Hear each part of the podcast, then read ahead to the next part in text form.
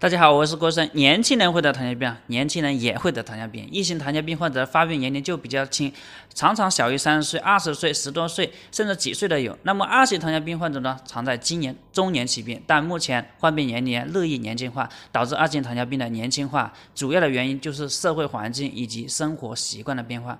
目前年轻人的职业、家庭生活压力非常大，那么长期的。